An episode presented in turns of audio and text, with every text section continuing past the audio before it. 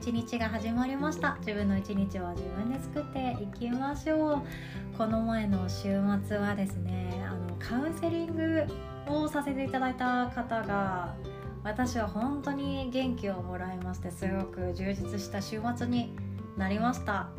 一組にですねあの高校3年生の女の子と中学3年生の女の子でお母さんのカウンセリングを以前させていただいてでお母さんがしているのを見て娘さんもということで一緒に話してたんですけどまあ楽しいし元気だしフレッシュだし私が元気もらっちゃったって感じでしたね。若いってやっぱいいですよね。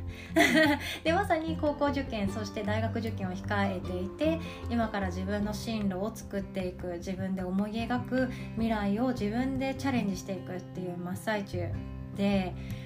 なんかワクワクしますよね。自分が全然違う学校に志望を出せば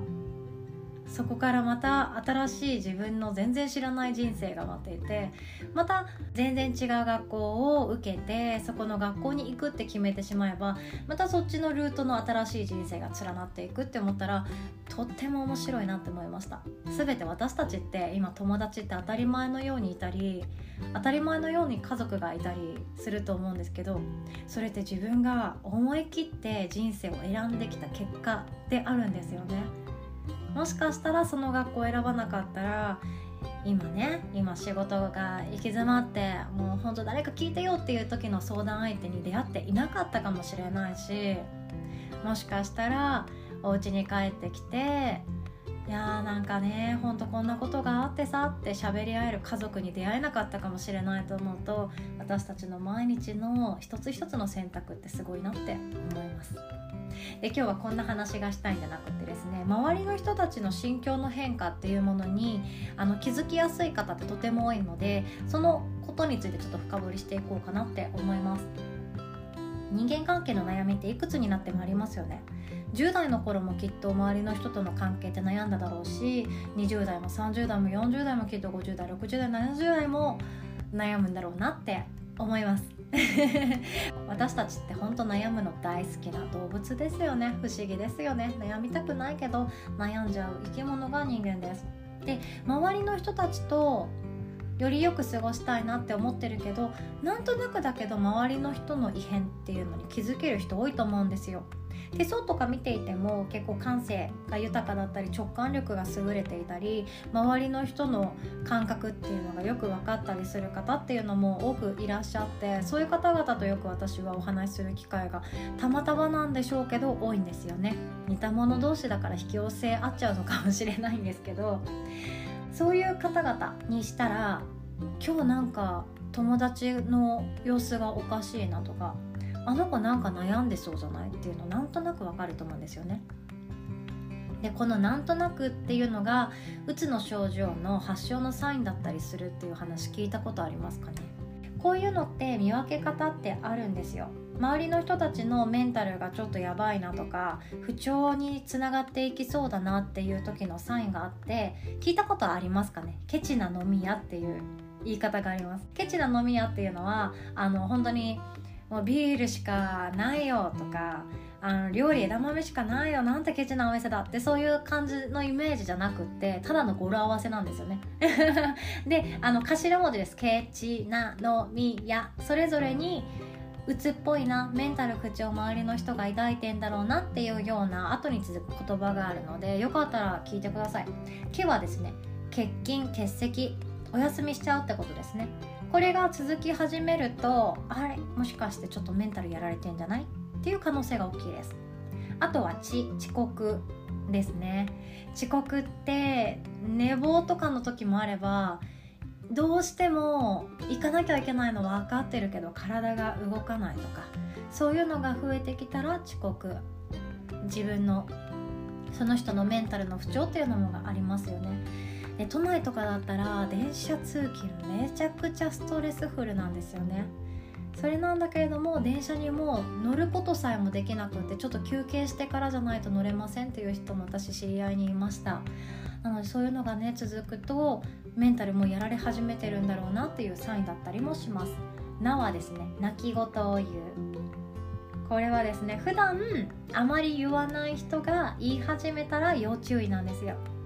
普段からいつも「えー、私には無理だよ」とか「いやなんとかちゃんがやってよ代わりに私無理だからさ」とか言ってる人だったらそこまで気にしなくっていいんですけど「いやみんなで頑張ろうね」とかいや大丈夫だよきっとうまくいくよとか前向きなポジティブなワードを言っている人がある日突然いや俺なんてさもう先が短いからさ君にあとは頼んだよとか言い始めてしまったり急に不機嫌になったり急にイライラしやすくなってしまった時に要注意だそうです。うまく感情のコントロールができなくなっているっていうことも考えられるので周りの人たちでこういうのがあったらもしかしたらメンタルやられ始めてるかもしれないですね。ケチな飲み屋の脳はですね能力の低下です。これ私じゃんって思うんですけどまあ私はちょっとやる気も足りなかったから何とも言えないんですよね。であの作業スピードがいつも速い人が落ちちゃったりっていう場合は能力の低下っていうのも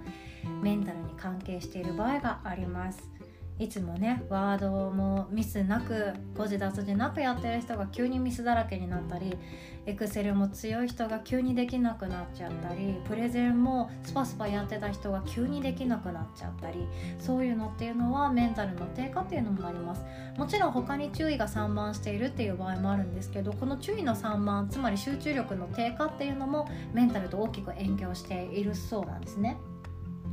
ケチな飲み屋のみはですねミスの増加。これあの脳と一緒ですね。ケアレスミスとかが増えていくと脳がちゃんと動いていないっていう場合もあるのでこれは集中力とか注意力が落ち始めていると判断していいです。で脳って疲れ始めるともう適切な判断ができなくなってしまっていくんですね。でどういう時に脳の判断が劣ったり脳が疲れ始めるかっていうとうまく熟睡できなかった時。マインドフルネスじゃなくなっていくとどんどん脳って疲れが蓄積されていくんですよ。でどうして眠れないかっていうと自律神経のバランスが崩れているからでしたね。副交感神経と交感神経というのがあって朝交感神経強くなって徐々に副交感神経が優位になって最後熟睡する頃にはメラトニンと副交感神経がいっぱいですよみたいなのが理想の熟睡のモデルなんですけどもそうじゃなくって自律神経のバランスが崩壊してしまってると朝起きてもやる気が出ない。だから遅刻しちゃう。休んじゃうってなっちゃう。そして昼が来ても全然やる気が起きなくってずっと眠いな。頭が働かないぼーっとするミスしちゃった怒られちゃったさらにどんより。で夕方になってくるとやばい今日一日が終わっちゃうどうしよう一人になりたくない孤独は嫌だとかになっちゃってで夜になって寝る前にどうしよう不安だ不安だ不安だってなってスマホとかでいろんなことを調べ始めちゃったりするともう交感神経が優位で眠れなくなってしまいます。メラトニンが分泌されないです。つまりは朝セロトニンが分泌されないです。っていうことになるので悪循環になっていくんですよね。自律神経って本当大事ですよ。でケチな飲み屋の「や」は「やめたい」って言い出す。私だ。私だって思うんですけどこれは突然言い出す時には要注意ですよ。突然仕事とか学校を辞めたいって言い出した場合っていうのはこのメンタルがやられている場合がとても多いです。でこれはやめたいっていうのはあその人辞めたいんだっていうんじゃなくって実は SOS だったりするんですね。助けてっていうサインだったりします。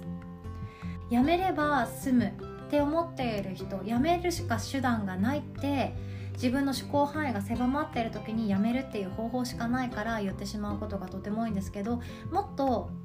他に選択肢があるはずなのに本当にやった方がいいのはやめること以外に別にあるはずなのに本人の頭が回っていない時ってやめるしか言えなかったりするわけなんですよ。なので突然やめるって何かしら言い出したらこれはメンタルやられてるかもしれないですね。だからこそやめたいイコール助けてです。助けてって言ってる人に対してあそっかそうなんだね助けてって言ってんだねそっかそっかじゃなくっていやどうしたの？ってなるじゃないですか。だからやめたいって言ってきてる人に対しては何があったの？どうしたの？って聞くのが一番センスのいい回答法だそうです。もう普段ねお付き合いしている友達とか仲間とかチームメイトとかが辞めたいって言い出したらめっちゃびっくりするじゃないですか。えそうなんみたいな。なんでなんでってなると思うんですけどそれはもしかしたら SOS が隠れているかもしれないので大ごとにせずまずは2人で話し合いの場を作ってあげるとかリラックスの場を作ってあげるとかして味方になってあげるっていうのはとても大事ですよね。で私たちって周りの人たちが困っているのを見るって全然嬉しくないですよね。もしかしたら嫌な人が困っていたら少々ざまみろと思ってしまう部分もあるかもしれないんですけども家族とか大切な友達とか仲のいいチームメイトとかが困っていたり悩んでいたりもうメンタルボロボロになっているのを見るのとっても心苦しいですよね。特に自分の子供が悩んでいたらもうなんか変わってあげたい。いや嘘変わってあげたくはないけどうん変わってあげたいみたいな感じでね。自分がどうにかしてあげたいなって思う気持ちあると思うんですよ。私も同感です。でも一番大事なことっていうのは解決してあげるために何か知恵を授けるとかあの一緒になって戦いに行くとかそんなんじゃなくってただその気持ちに寄り添うこと。これが一番大切だそうです。あと妊娠なかなかできなくて悩んでいる人とかあとはそうだな。あの私もやったことあるんですけど流産したことのある人とかってその人にしか理解できない悩みってあるんですよ。結婚できなかったらその人にしか理解できない悩みがあるだろうしいじめだってそうですよね。いじめを受けた人にしかその悩みとか苦しみってわからないじゃないですか。そっか悲しかったんだね辛かったんだねってただ言ってほしいわけじゃなくって一緒に解決策を探そうとか一緒に立ち向かおうとかじゃあ私が何とかしてあげるとかそんな言葉って実はみんな待ってないんですよ。一緒になってそっか辛いよね辛いよね私もだんだん辛くなってきたよとか私も悲しいよって言ってあげる言葉が一番いいです。私はそうです。人によるとは思うんですけど私は言われたらほっとします。自分が辛いなって思ってることが同じように悲しんでくれる人がいるっていうその存在だけで私は幸せになるかなって思います。似たような人もいるかなって思いますので分かるよ。私もあなたの気持ちよくわかる。って言われたとしても全然別の答えだし置かれている状況が違うからなんでわかるの？って逆に違和感を持ってしまうかもしれないですよね。だからこそ「わかるよ」っていう言葉よりもわからないけどあなたのその話を聞いて私もとても悲しいっていう風に同じような似た感情を抱いてるんだなっていうのを伝えるだけでも十分だったりします。周りの人に対してあ私ってなんて無力なんだろうって思う瞬間ありますよね。私はあの人に対して何もできない。それがお客さんとかだったら私はこの人に何ができるんだろうって無力になるかもしれないんだけれども同調する。同じような感情に思いを浸らせることっていうのは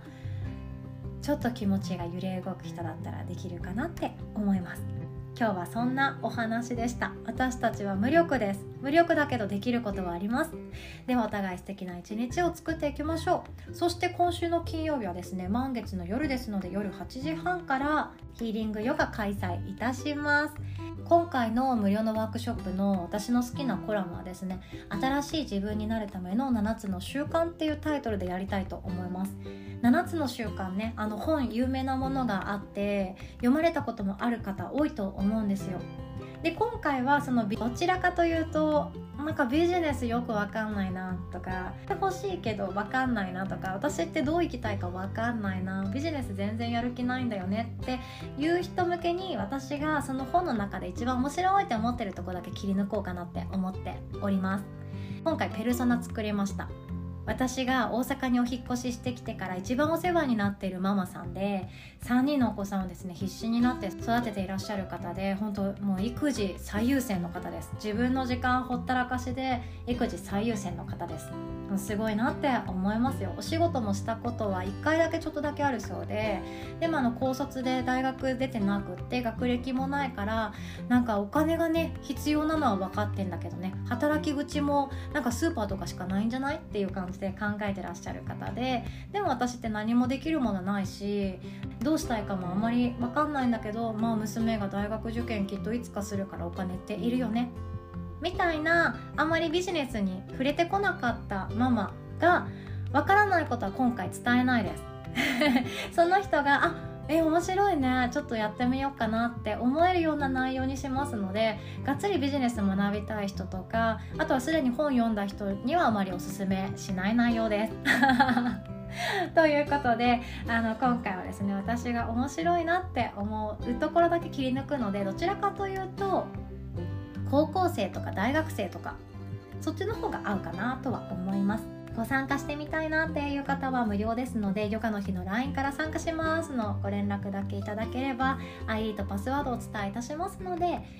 どうぞお待ちしております。で以前参加したことのある方はですね無言でご予約なしでそのまままた参加してくだされば嬉しいです。お会いできるのを楽しみにしております。今日も素敵な一日を作っていきましょう。おしまい。